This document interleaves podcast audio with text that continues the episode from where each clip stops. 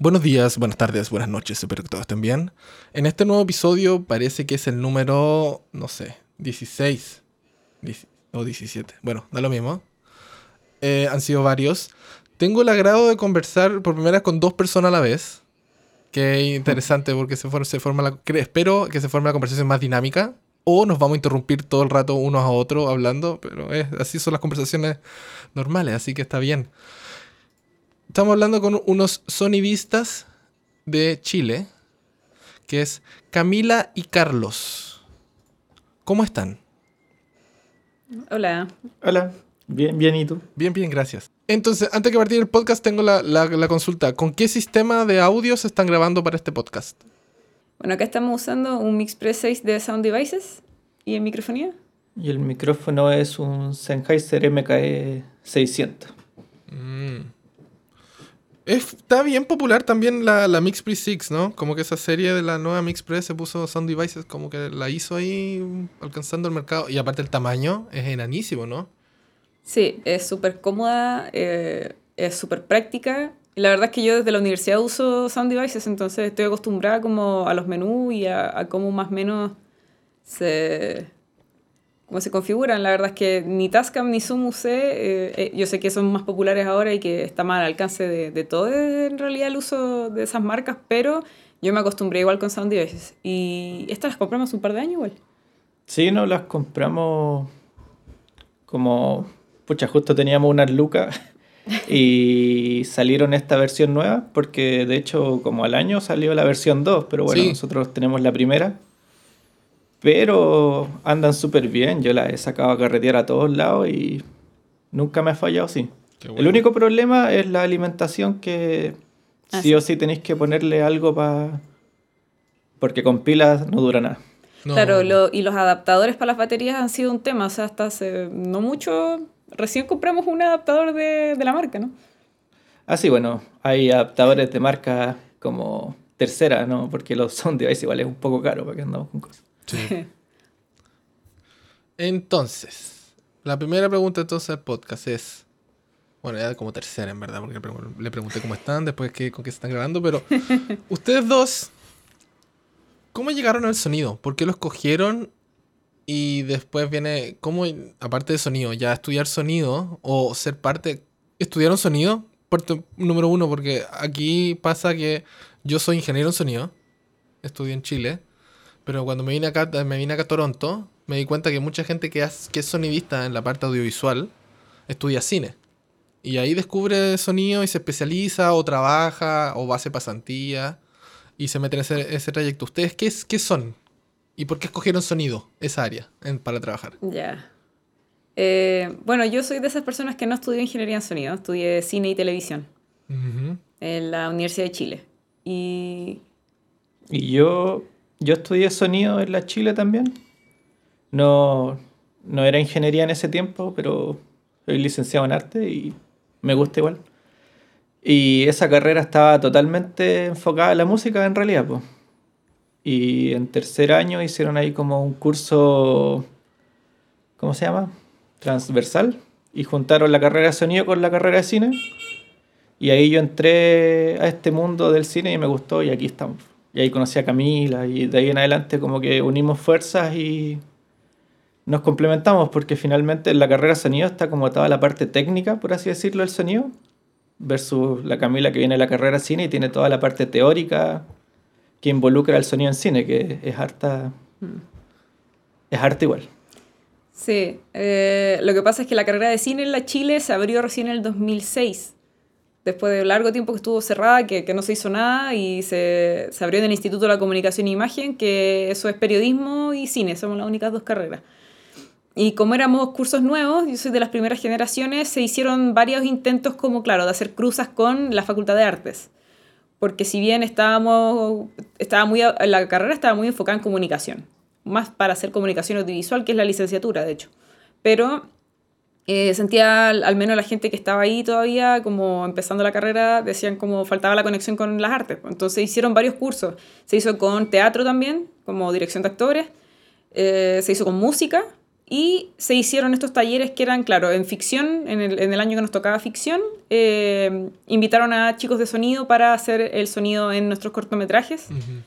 Eh, y así un poco que hubiese un intercambio y fue súper bueno porque la verdad es que yo llevaba tres años en cine y todavía no sabía para dónde iba la micro, no sabía qué es lo que iba a hacer, yo quería ser guionista cuando entré y por temas de la malla no tuve guion hasta precisamente tercer año, fue como un, un, un error que hubo ahí y como un poco de experimentación. Entonces, como no tenía mucho conocimiento respecto a guion, ni, ni me sentía suficientemente preparada, se presentó esta oportunidad y la verdad es que sonido en cine es uno de los cargos que nadie quiere tomar, porque la, la, técnica inmediatamente se antepone como una dificultad y entonces muchos de los alumnos de cine dicen como, no, la verdad es que es demasiado difícil, o que los cables, que los equipos, que... Y en ese tiempo, como te digo, cuando yo estudié no había ni Tascam, no había todos los mix pre que era del, o de la línea 302, se conectaban directamente a cámara. Entonces, siempre el cargo del sonista se vio como una cosa medio, medio tosca, medio como incómoda, como que sí o sí había que estar conectado a cámara y como que en general la gente como que no le gusta el sonido, como que la presencia del sonidista es como una persona mal genio en el set o como que siempre te estáis quejando o, o está todo listo en foto y el sonido te dice, pucha, pero el plano no funciona en sonido o la locación es muy ruidosa, como que siempre se ha visto históricamente el cargo del sonidista como una persona desagradable en el set. Entonces nadie lo quiere tomar. Y yo la verdad lo vi como una oportunidad y dije como, bueno, ya que nadie lo está haciendo, voy a intentarlo. Po. Y coincidió que el Carlos entró a mi grupo donde estábamos trabajando y Carlos viene con actitud muy buena onda de aprender sonido directo. Y él a su vez me enseñó parte del de el software de Pro Tools, que no nos habían enseñado mucho en la carrera porque no es una especialidad en ese momento. Eh, entonces fue un intercambio súper eh, enriquecedor. Eh, como que Carlos, de hecho, después se lanzó haciendo sonido directo antes que yo. Yo todavía estaba estudiando y él ya estaba en su práctica, le tocó como tener mucho más trabajo en terreno que el mío. Entonces se dio una dinámica súper buena y la verdad es que eh, mi profe en ese momento, cuando escuchó el trabajo que hicimos, dijo como... Fue como el primer refuerzo positivo que yo recibí en los tres años que llevaba en ese momento de carrera, que me dijeron como, mira, hay una intención de diseño de sonido. Era como, mira, felicitaciones. Y yo sí dije, listo, de aquí voy a dedicar a esto. Como que de esa fue, manera eso, lo... con, eso, dije, ok, ya. Necesitaba, claro, un incentivo positivo. es, que, es que igual ha cambiado el enfoque eh, en la carrera de todas maneras. Pero al principio sí era súper rudo, era como vieja escuela, así muy... Si tenéis dedos para el piano bien y si no, chao. Eh, entonces que una profesora, que, que además es cineasta y que es importante, te diera como un pequeño incentivo, ya con eso fue suficiente. Qué bueno que hicieran eso en la escuela entonces de, cine de la Chile, o sea, porque llevar tantas áreas o mezclar tantas áreas que de repente no se mezclan en el mm. estudio. Normalmente en una carrera tú solo, o sea, yo por lo menos hablo de mi experiencia, yo solo vi sonidista. Sonista y sonista y sonista y el sonido. Eh, primero era pura, pura matemática, cálculo física, matemática, cálculo física por tres años y después recién toqué una perilla. Mm. Y yo que me metí sabiendo de que yo quería hacer sonido en cine, fue súper frustrante para mí porque tuve que pasar mínimo cuatro... No, no fue frustrante en verdad. Aprendí de todas las otras áreas de sonido. Primero que... O sea, mucho antes de que me metiera al estudio a trabajar con Pro Tools o me metiera a agarrar una caña. Pero ya ustedes que en tercer año ya estaban mezclándose áreas de teatro, áreas de sonido con cine, era como que hagamos cosas aunque salgan mal, porque obvio que salen mal al comienzo pero aprendí y te das cuenta de otras áreas que tal vez decís, oye, ¿sabes qué? Tal vez no era, no sé, pues en tu caso que tú querías ser guionista y viste lo de sonido, fue como que igual son súper distanciados, o sonido con guion era una cosa... En el mundo del cine es como súper así dis distante. Claro. Pero dijiste, oye, ¿sabes que me gusta esto? Y puta, al parecer lo, lo, tu primer approach fue bueno. O sea, que te dijeran, ¿sabes que hubo intención? La próxima va a ser mejor. Decir, puta, puta gracias. Sí, es parte de lo que uno aprende también, de la falta del incentivo positivo, porque sí, pues, y generalmente los que te enseñan no son, no son docentes, o sea, no son, no, no son pedagogos, son personas que por tener cierto también. tipo de carrera, sí, pues, entonces no tienen, no tienen herramientas pedagógicas, no tienen el reforzamiento positivo, entonces claro, eh, y eso también demostraba lo importante que era vincular la carrera con artes, que siempre ha habido como una obsesión, al menos en la escuela donde yo estudié, con periodismo, porque obviamente nació ahí la carrera. Pero eh, nos dábamos cuenta que con este tipo de experiencias tenía mejores resultados tener más bien una conexión con la Facultad de Artes, pero que desgraciadamente la facultad donde estaba Carlos está en el centro de Santiago y donde yo estudié está en Macul, o sea, está en Ñuñoa, en verdad. Está, está, en esa comuna. Entonces estábamos súper lejos en el sentido ya de cómo poder hacer actividades en conjunto. Entonces esta fue una experiencia. Bueno. eh, juntarnos. Entonces, sí, trae buenos resultados y es algo que eh, debería hacer más la universidad. Deberían, bueno, ahora con la pandemia es un poco difícil, pero es algo que se debería reforzar esa idea de eh, que sea interdisciplinario. Y Carlos, entonces, ¿tú cómo lleg- entonces llegaste a este curso y cómo seleccionaste el sonido directo? ¿Por qué te lanzaste antes de decir, sabes que yo voy a seguir haciendo esto? O sea, había un profe que instaló como este era un taller que derechamente se llama Taller Banda Sonora Sonido Directo.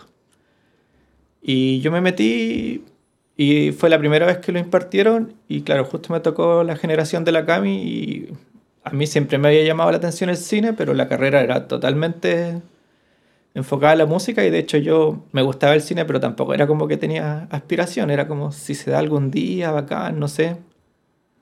¿Y qué me pasó? Que ya hice el curso y después al otro año lo volví a tomar, como que hicieron taller segunda vez y, y me repetí, no sé, todos los años que pude tomar el mismo taller de banda de sonido directo lo tomaba porque pasa lo que decía la Cami, que en cine nadie quiere hacer sonido, entonces yo iba a todos los cortometrajes que se hicieron y, claro, y yo no cachaba nada, entonces me servía para aprender, para mover las manos, para tomar la caña mal al principio y que sonaba todo el rato. Y claro, son como momentos en que uno puede equivocarse porque finalmente son cortometrajes de escuela, no hay mucho... O sea, es el momento que uno tiene que equivocarse, creo yo, porque es imposible agarrar Claro. la caña o, o- o poner un lavalier o cualquier cosa así y hacerlo bien a la primera. weón. Siempre recordaré lo primero que me dijo la Camila. Primer encuentro, primer día de rodaje. Y la cagaste, Yo nunca ¿no? había tomado la caña. Y justo me tocó, la estiré entera porque, pucha, justo partimos con un plano general gigante. Y claro, pues yo nunca había tomado una caña, entonces la tomé y yo dije, ya, la hice súper bien, toma uno. Y viene la Camila y, ¿cómo, cómo fue lo que me dijiste? Está haciendo sonar la caña. Estoy tiritando, le dije yo. Claro, estaba tiritando porque estaba la caña entera y yo primera vez que tomaba una caña y yo, Y ya, hay, pero... hay que decirlo, además eras muy, muy flaquito. Muy flaquito. Siempre, los dos somos bajitos, somos más o menos, o sea, Carlos un poco más alto que yo, pero somos promedio muy bajo. Eh, entonces nunca, para mí nunca fue como un tema a la altura ni nada, pero sí me llamó la atención que Carlos llegó y era muy flaco. Y lo primero que pensé, dije, chuta, va a poder tener la caña varias tomas. Entonces a la primera toma y además no tenía monitoreo. Eh, la U, olvídate el Ah, monitoreo. era, era con fe nomás. Eh, era con fe. Entonces yo tampoco, y eso fue una información que no nos dieron. Nos dicen van a venir unos chicos de sonido, entonces todos asumimos que ellos sabían a lo que venían o sabían, habían tenido algún tipo de, orientación, algo. Y además el profe vino, muy simpático y todo, pero el profe vino un rato, miró y se fue. Dijo, ya, estamos bien, nos vemos.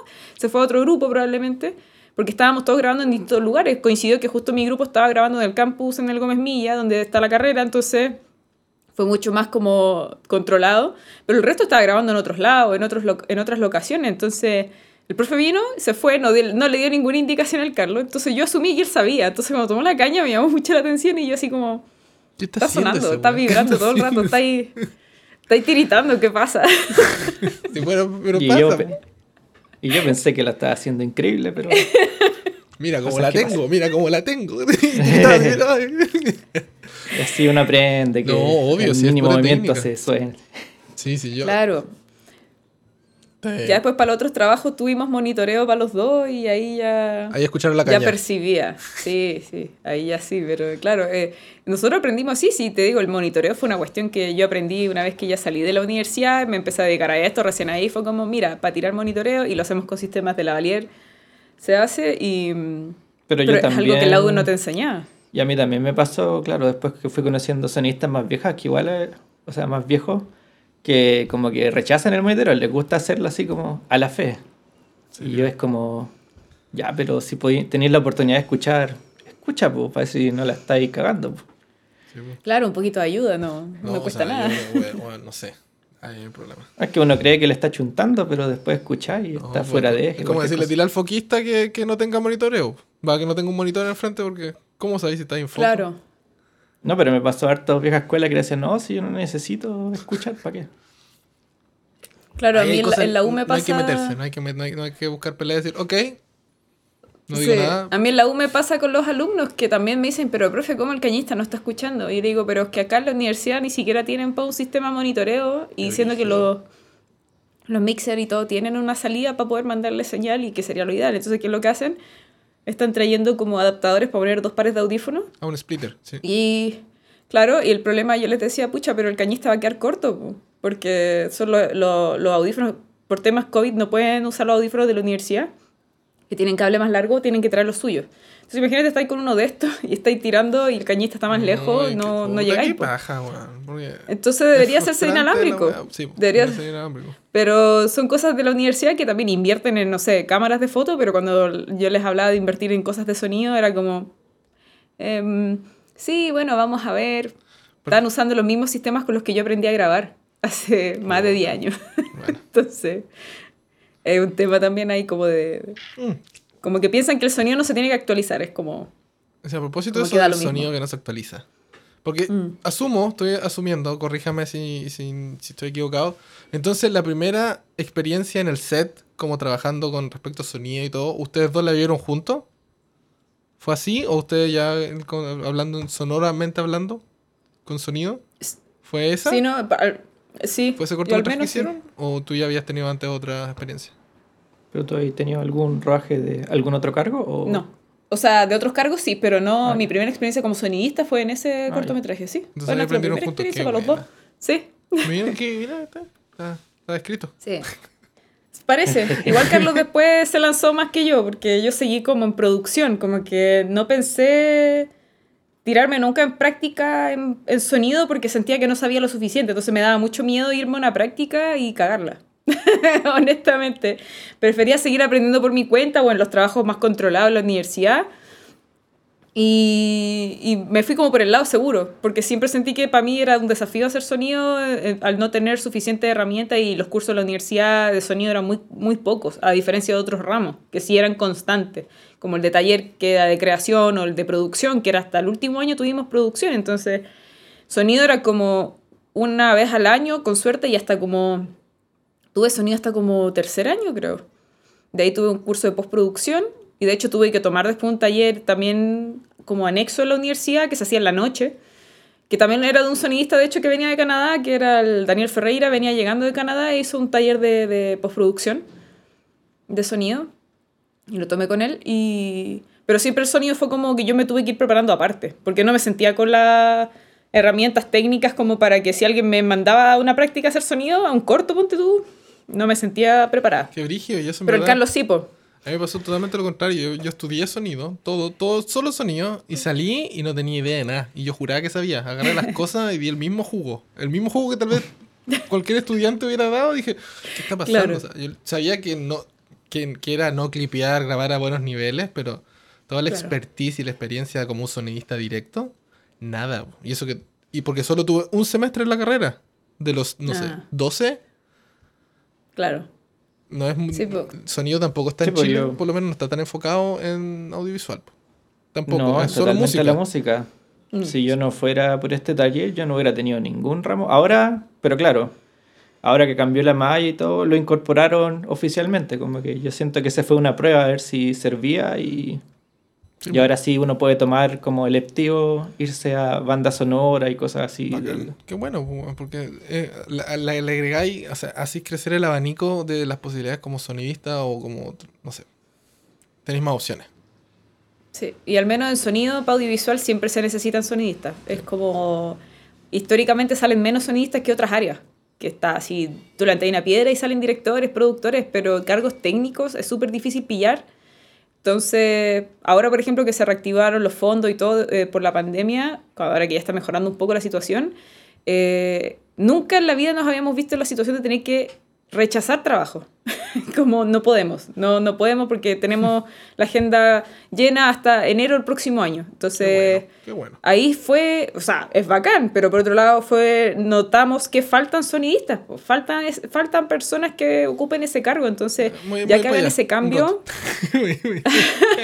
es que te juro, ahora que ya hagan ese cambio en la malla, por ejemplo, en lo que ahora es ingeniería en sonido en la universidad donde estudiamos nosotros, está súper bien porque ha salido más interés y, y no se encuentran con la barrera técnica, que es lo que los- le pasa a muchas escuelas de cine, Claro. que al final uno no se siente suficientemente preparado en lo técnico, tení, no, sirve mucho tener toda la teoría y la creatividad, sino tener el conocimiento de las herramientas técnicas. Y eso solamente lo podía hacer en la práctica. Entonces, eh, ha pasado que nos han llegado muchos más practicantes con los años en, en nuestra área por lo mismo, porque quieren experimentar, quieren saber cómo, cuál- cuáles son las cosas, primero las cosas técnicas que les van a servir efectivamente, porque también puede ser que la U te enseñen muchas cosas y a veces hay profes que no están muy actualizados, o de repente está todo como muy centrado en como cine e industria y la verdad es que la industria en Chile es muy chiquitita y es muy artesanal todavía, entonces enseñar lo práctico finalmente, lo que sí vaya a utilizar, lo que sí te va a servir.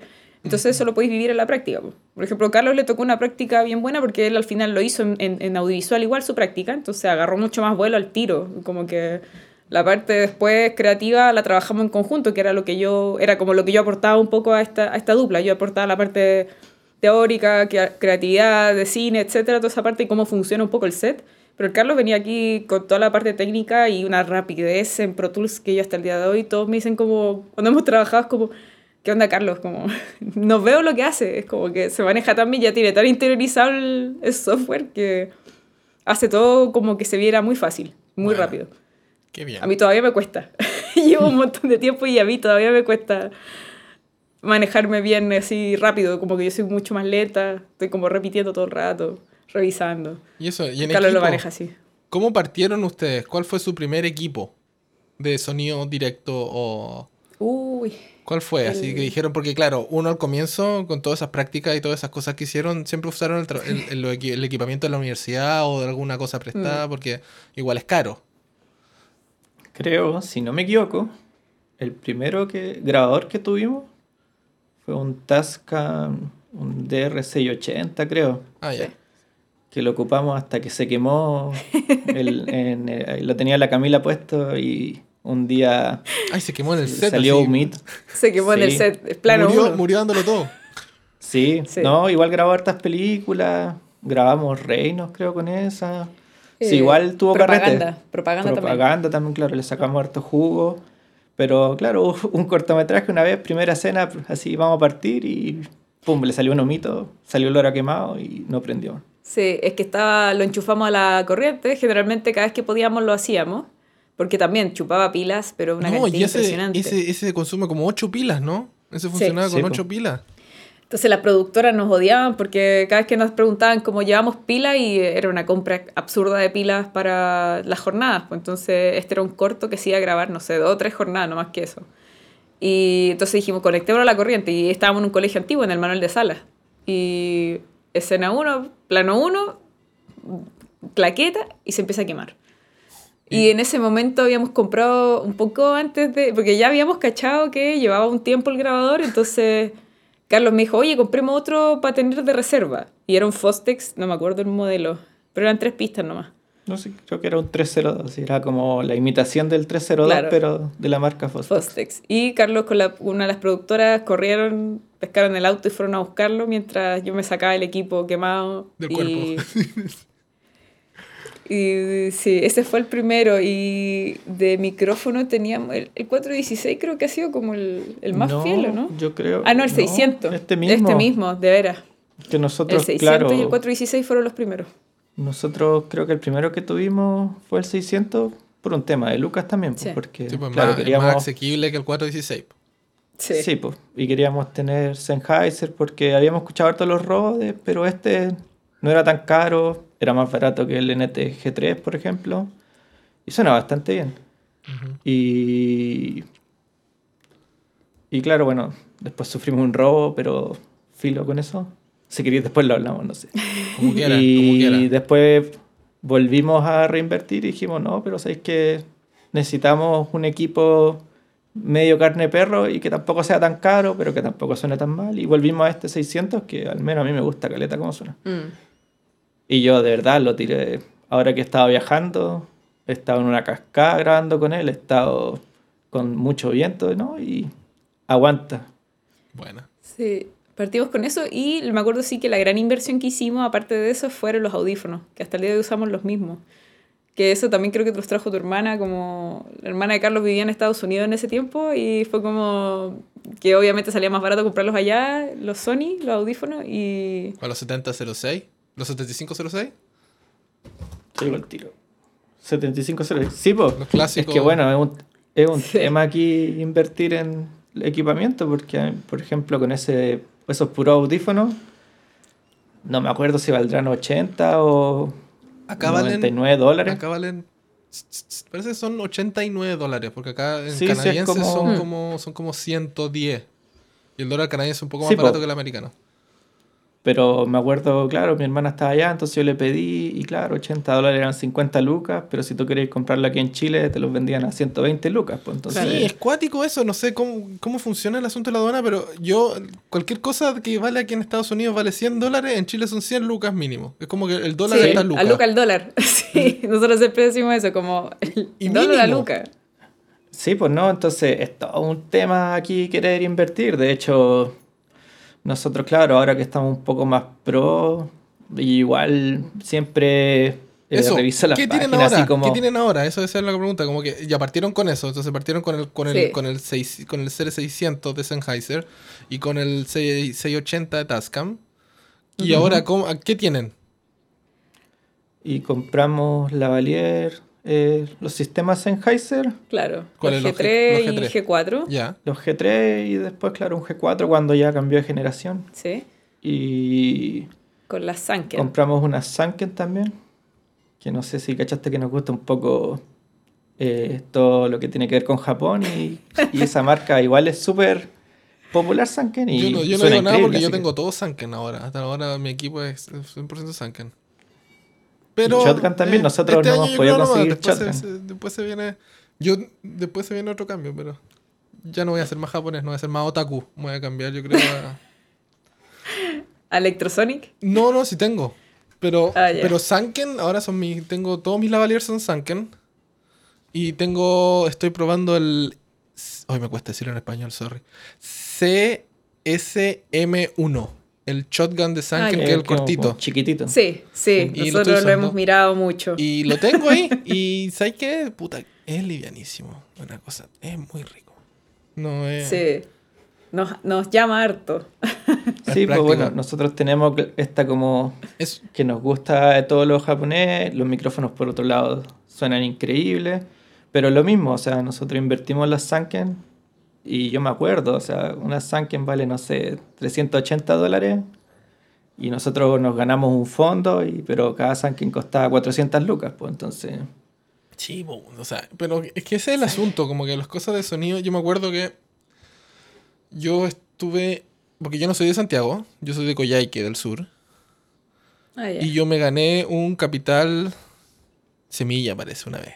Sí, ese mismo nos ganamos nosotros. Y, yo ya había vivido acá, y me fui un año y medio a Chile, y estaba en Coyhaique, y de repente dije, ¿sabes qué? Voy a-". Me dijeron unos amigos, así, como que estaba en una reunión típica, y un, un weón que trabajaba en Corfo me dijo, oye, pero ¿por qué no postuláis esta weá tú casi esto? Y como para que el equipamiento tenga las cosas, para que la región también tenga mejor equipamiento, esa cosa de sonido, y te ayude a ti, y solo tenés que pagar un porcentaje. Y dije, ya, no hay problema. Y me vi las postulaciones, y en verdad, justo tengo que mi señora también es gestora cultural, eh, todas las cosas. Así que dije, oye, hay que armemos un proyecto para esto. Y empezamos a armarlo. Uf, ya, cuento corto, gané la cuestión. Y te- me pasaron, no sé, harta plata. Como, no sé cuánto es, ¿tres palos?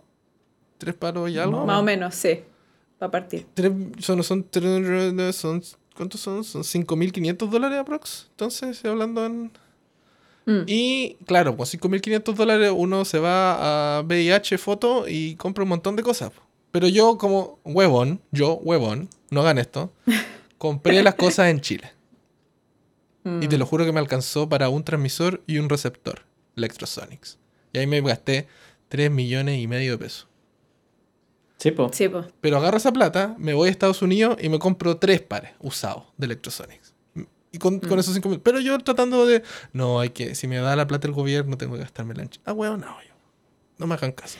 O sea, igual también depende de las condiciones del... Nosotros nos ganamos también el, sem- el semilla de Cercotec, que es para formar la empresa. Eh, y sí o sí te piden todas las facturas, que fue algo que también nos pasó porque nosotros nos ganamos ese y después nos ganamos el Crece, una vez que ya éramos empresa. Eh, claro, ahí aumentaba el fondo, pero también aumentaba los porcentajes de... de- Sí, de- pues de donación, porque de- si aumenta el fondo, el de- 30% ya no. El 30% del, Claro. del doble. Sí, pues entonces se supone que, claro, como un incentivo a crecimiento. Y, y claro, ahí también nos pasaba eso, era como, ¿cómo podíamos hacerlo para importar cosas? Porque al final era absurdo como lo muy caro que estaba aquí en Chile versus lo que uno podía comprar afuera. Y al final, claro, tuvimos que hacer, las únicas empresas que te dan factura para comprar afuera es Buscalibre, que puede traer los equipos de VIH Foto y eso. Pero igual pero te claro, pega el palo, al final es la Sí. misma cuestión. Al final. Sí, te- y te, los impuestos de aduana y todas esas cuestiones, al final ellos igual... Y es medio random eso, comprando- ¿no? Los impuestos, porque yo, yo tuve la suerte Mm. que una vez me compré mi primer grabador, que fue un R44 de, de Roland, Ah, ya, sí. en... estoy hablando no sé qué año fue, weón, 2008. Ya, sí. Y, y lo compré por eBay, así súper así, de, de caliente me lo compré y llegó y no pagué nada. Mm. Pero Sí, fue sí, random, así fue más como... pesado. Yo creo que fue como que pasó de la- no, no escogieron ese paquete. Porque Claro, igual era chico. Porque no. Ahora igual hay que asegurarse porque es el problema de todos, por eso la mayoría de los sonidistas eh, están pidiendo, bueno, y y en audiovisual igual, como alguien viaja a tal lado, me puede traer algo, porque la verdad es que evitarte el aduanazo y lo otro es que tenéis que ser empresa para poder después la factura como un poco Sí, hacer el juego después con los impuestos y todo eso, el crédito. Eh, claro, en ese caso por eso nosotros nos, nos- siempre nos facilita como hacer la compra legal y como con factura y como sabemos que se paga más, igual pero es algo que podéis contabilizar. Sí, pues es, es contabilizable. Pero Sí, eso, entonces, como son tan caras las cosas, Mm.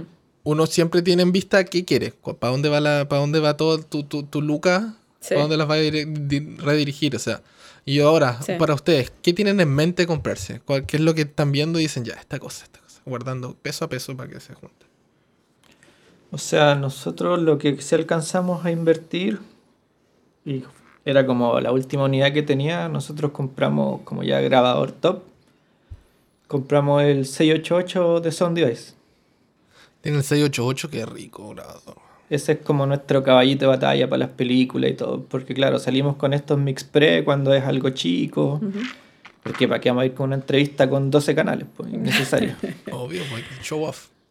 Claro. En todo caso, a mí me pasó hace poco que tuve que usarlo por una cuestión muy ridícula. eh, fue para Google. Tuve que grabar al gerente general de Google Chile, Perú. eh, y necesitaban timecode. Mm. Entonces, por un tema de que tenemos para, para dos cámaras, pero eh, si lo ponía en uno de estos chicos en el Mix Pre, tenía que usar uno sí o sí para el Mix Pre y me quedaba uno solo para una, y era dos cámaras. Entonces tuve que usar el, el 688 porque tira timecode un sí lavalier, mismo. un boom en un, en un inmenso. Sí, un lavalier y un boom y yo dejaba el grabador en el suelo porque además no tenía, No tenía ni, ni dónde dejarlo. No, y, y- y el estudio donde fuimos a grabar, íbamos a grabar un estudio, íbamos a grabar un estudio grande y todo y al final eh, el cliente dijo que no y nos pasamos a un estudio chiquitito en Providencia, entonces literal que no había nada. El estudio estaba como pelado, como ahí está. Entonces, em, nada, lo dejé como en un rincón y yo corre sonido y me iba a poner en posición para para grabar. Entonces, sí, me pasó que tuve que usar ese grandote solamente por el timecode. Pero, Está bien. claro, ese lo tenemos. Sí, hay que usarlo también. Sí. No, no, no. Sí, Sí, no, eh, yo lo, cuando lo usamos eh, suena espectacular. Igual ahí se alcanza a notar una diferencia entre los mix pre y ese, o sea, No, sí, no sí, hay no, nada hay- que no, decirle. no, o sea, eh, pero es que es una cosa de precios, ¿cachai? Como que yo, yo, no, yo Sí. no me he pasado al Mix Pre porque me gusta como suena la serie 6 y ahora voy por la 8, ¿cachai? Como que... Pero son, Sí, son por- otros márgenes de decir, ok, tienes timecode, no tienes... Aunque el Mix Pre 10 tiene timecode. O sea, y tiene Ah, 10 ya. canales. Claro, pero nosotros como ya teníamos Sí, el te- 3 y el 6 y queríamos tener una de estas como de las ligas un poco mayores. No, y tiene Dugan. sí, porque teníamos, Lejos teníamos lo un mejor, Roland. Dugan. Lo mejor que tiene la serie 6 y la serie 8 es Dugan. Cuando mucho la valía, Sí, no te calentáis la cabeza, lo poní y ya. Sí. Igual, paquetadamente, pasó que compramos la 688 y como la- siempre nos pasa lo mismo, como a los tres meses Sí. aparecieron la serie 8. po. Y igual lo pienso y por la misma luca igual podría haber ¿Son comprado. las mismas lucas? ¿Son las mismas? Sí, sí está más cara la serie 8. sí. Y que y además que justo estaba en oferta este el 688, por eso te digo que podría haber sido la misma luca que un 833, por ejemplo. Claro, pero el 833 Igual- tiene solo 8 canales, ¿cachai? Como, y dos de esos 8 canales para grabar son digitales. Y mm, O sea, Si fue un mal timing, o sea, fue como... O sea, eh, por eso, po. y tú, volviendo a tu pregunta, que cuál es como lo que nos gustaría tener, Eh. bueno, cuando compramos el 688, la idea es ponerle este accesorio, no me acuerdo si el CL6, que es para ponerle los receptores dual, y tener seis canales inalámbricos, sea Electrosonic, sea la marca que sea, pero ese es como, claro, lo que te venden, que yo siempre lo veo en las fotos de los gringos, que está como armadito el 688, con, con los 6 dual, o sea, sí. esa es como un poco la meta, pero claro, comprarla aquí es gastar el No, doble de no, lo que no. se gasta O sea. Mejor pegarse unas vacaciones. Eso es lo otro. Y- Pero sí, yo creo que esa es como una meta. Buena. Claro, para, pero- para sonido directo sí. Lo bueno es que sí, dice ahora, ahora la el CL, CL6, ¿no? No, no, no, no sé en verdad mucho del- si es el correcto, pero ese, ese yo creo que lo pueden pillar fácil por usado ya en Facebook, Sí. en los grupos de Facebook y todo, como ya todo el mundo está loco por los 8, por la serie 8, la gente se está deshaciendo de los 6. Y el problema del, del, 8, del 688 es que la, el controlador de superficie ya, ya nadie lo tiene. O sea, todo lo, lo que, el- lo que trabajamos con ese no se va a vender nunca porque lo descontinuaron. Y funciona para la serie 8 y para la serie 6. Así que son súper valiosos porque es baratísimo. Porque para la serie 8 está el CL16, que es el controlador de superficie, el, el, el- el Control Surface de, que tiene 16 canales, pero es carísimo. O sea, vale lo mismo que otro Mm. grabador. Claro. Así que es como... Es el tema con casi todos los accesorios. Y bueno, y no sé si será con la marca en particular, pero... Se están volviendo medio todos- locos, yo encuentro que los sound devices están un poquito... Sí. mm. No, y aquí en Chile tenéis que decir, ya, ¿queréis una superficie de control o queréis un lavalier? Y claramente un lavalier te rinde mucho más. Sí, igual acá hay una obsesión como con el tema del lavalier, de todas maneras. Todo el mundo, todo el mundo. Siempre nosotros como sonistas directos necesitamos más lavalier. Nada, nada más, más lavalier, más lavalier. Sí, o sea, igual acá hay un tema de cultura también como de, de, de desconocimiento, igual que se puede, por ejemplo, trabajar con más... Nosotros los largometrajes generalmente tratamos de grabar siempre con dos cañas, siempre, o sea, como... Ah, sí. Sobre todo si tenemos muchos personajes. eh, y la gente en, en general, los productores, quedan como, ¿pero es necesario? Y nosotros como, sí, como mejora bastante y, y piensa que, ¿por qué si vaya a tener más lavalier puesto, vaya a tener solo una caña? Es como, igual es parte de, de asegurarte, que- o sea, busca fotos de cualquier producción o de serie o cualquier cosa, usa más de una caña generalmente o ponen más de un micrófono en el mismo lugar, entonces hay como un tema de la obsesión de que la lavalier te va a salvar de, toda la, de todas las situaciones posibles, eh, pero la verdad es que es una combinación de ambos, entonces... O sea, Eh, son un herramientas, tema- son herramientas. Mientras Sí. más herramientas tenga, mejor el resultado. Sí. O llevar más de un micrófono también, como que les parece raro, como que, ¿por qué necesitáis más de un micrófono para la caña? Porque depende mucho de qué situación estamos también. De- y eso falta mucho todavía acá, como que la gente, sobre todo de producción, también entienda, como que se puede usar más de un micrófono.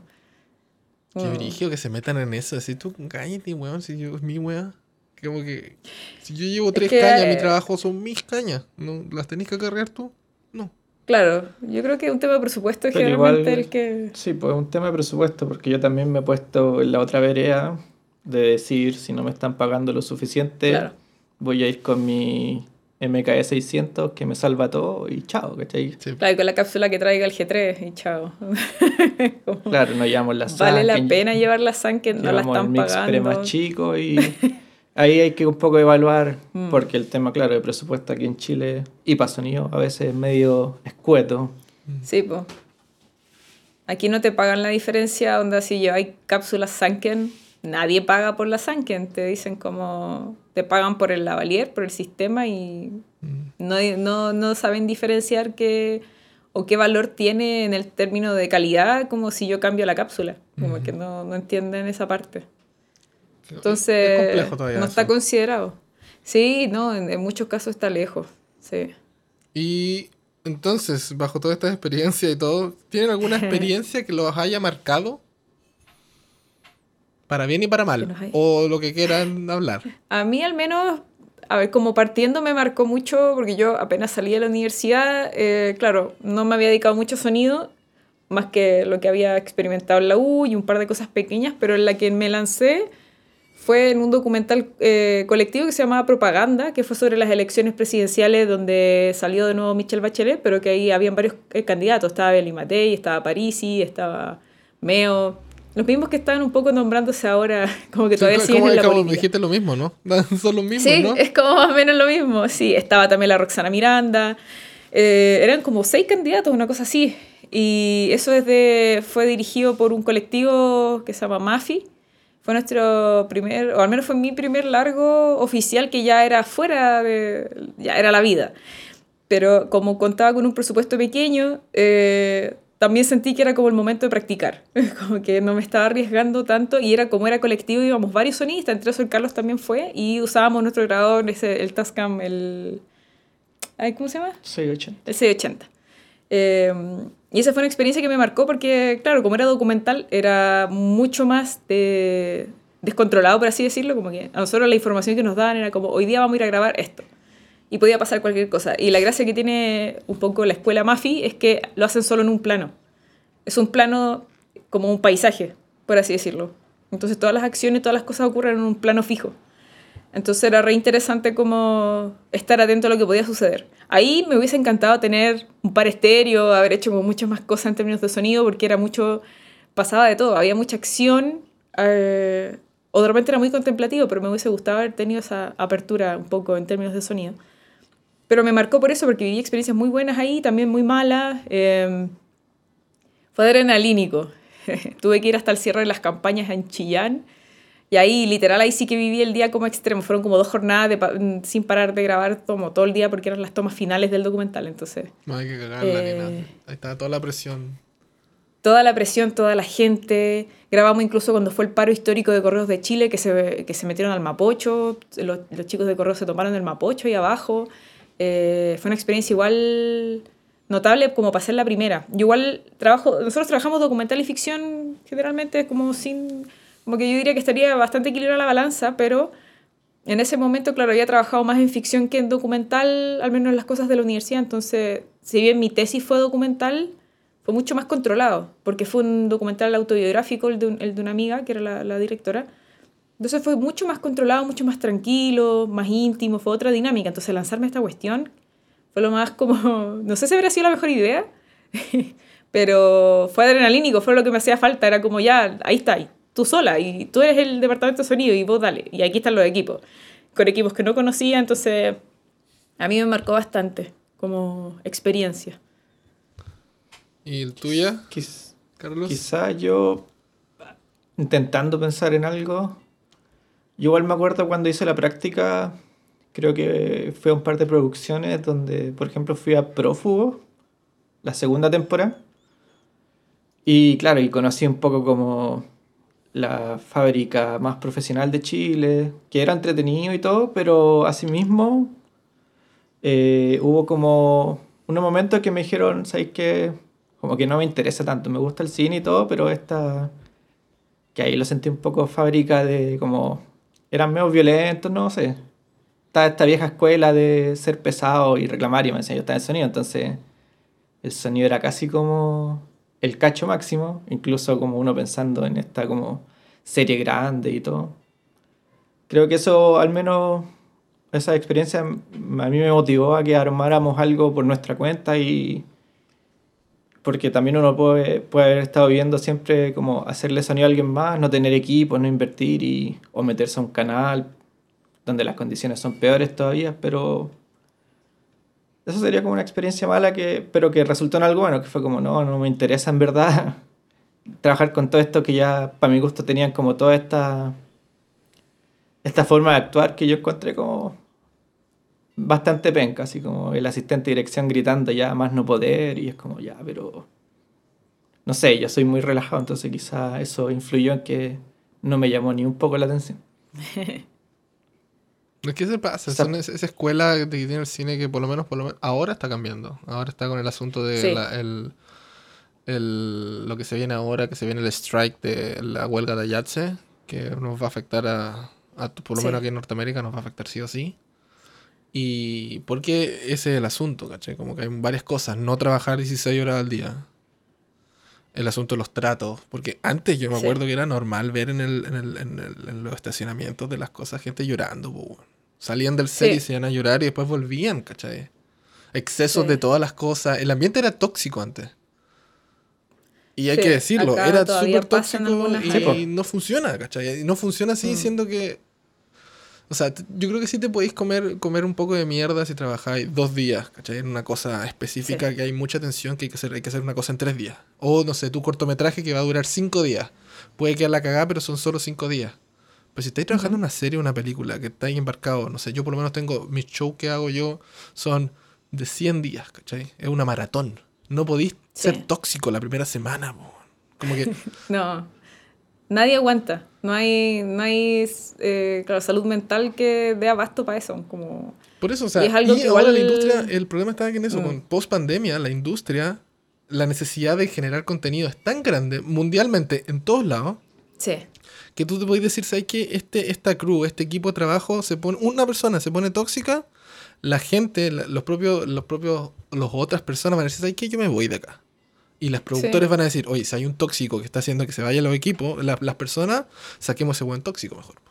Porque las otras personas, Sí, yo me voy de, de- de mi trabajo ahora y estoy seguro que aquí a tres días más voy a estar haciendo otra cosa. Y después digo, ¿sabes qué? Me voy a otro ambiente y chao. Porque la demanda es tanta Mm. que no podéis perder el equipo por, porque nunca es, creo yo, espero, nunca es 10 personas tóxicas en un set.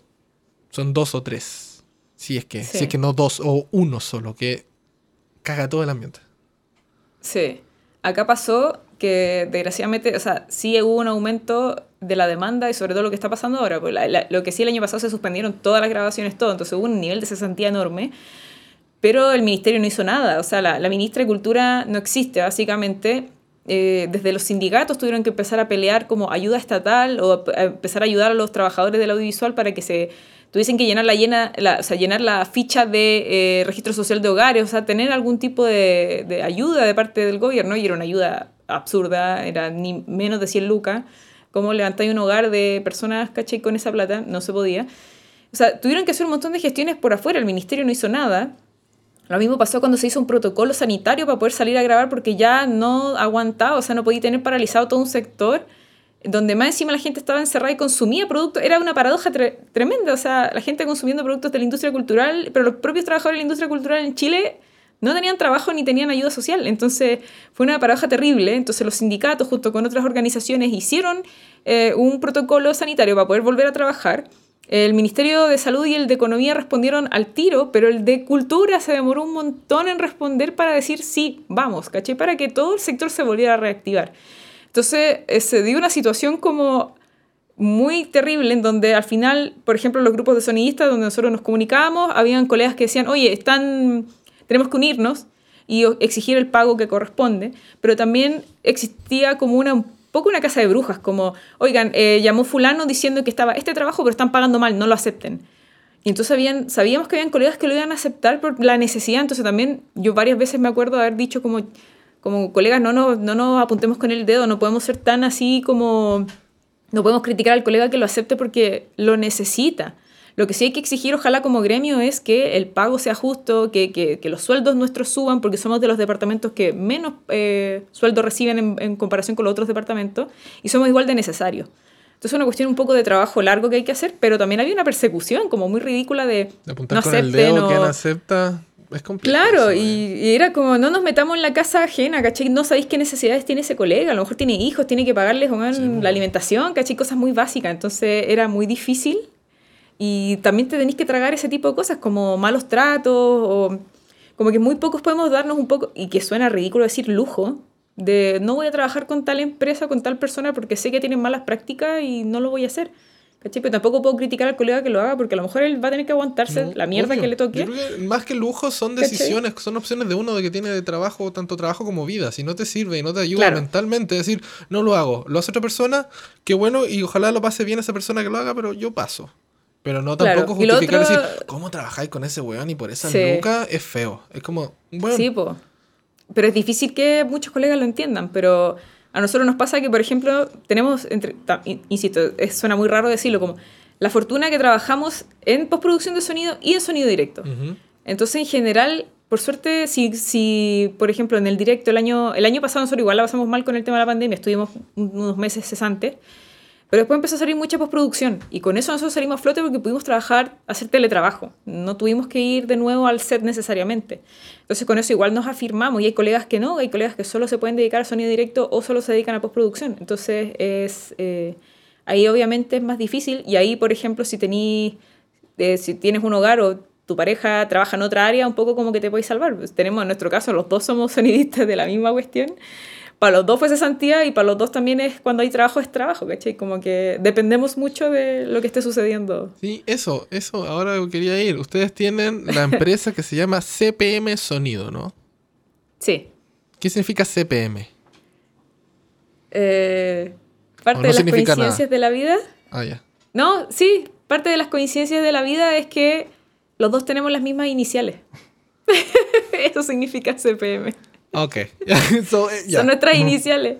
Sí, es que tenemos las mismas. Y fue cuando nos ganamos el, el Cercotec, el Capital Semilla. Pucha, hay que ponerle un nombre. Eh, y estuvimos un rato pensando y fue como. Podrían ser nuestras iniciales, tenemos las mismas.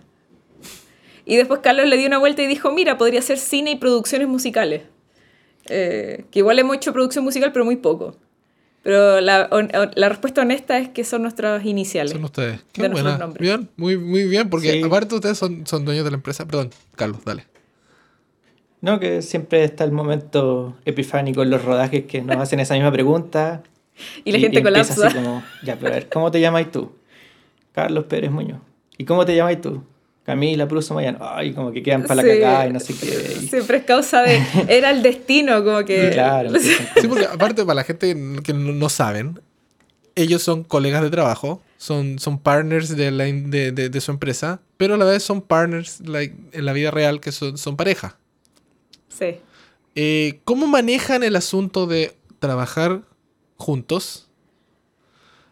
Cómo manejan los tiempos, porque como sonidistas directos y postproducción, o sea, más sonidistas directos, se viaja mucho. Así que uno está muy, muy, muy, o sea, viaja y no está en la casa por harto tiempo. O trabajáis largas horas diariamente, como que llegáis y la otra persona está durmiendo, sé que no, no, le tocó trabajar, o de repente llegáis y no hay nadie porque la otra persona sigue trabajando y todavía no llega. Sí. Y esa es una de las preguntas, cómo se maneja eso. Y ¿de qué hablan? Porque como que yo, yo ahora tengo, yo conocí a mi mujer, la conocí porque ella fue productora, fue, fue mi jefa en ah, Chile.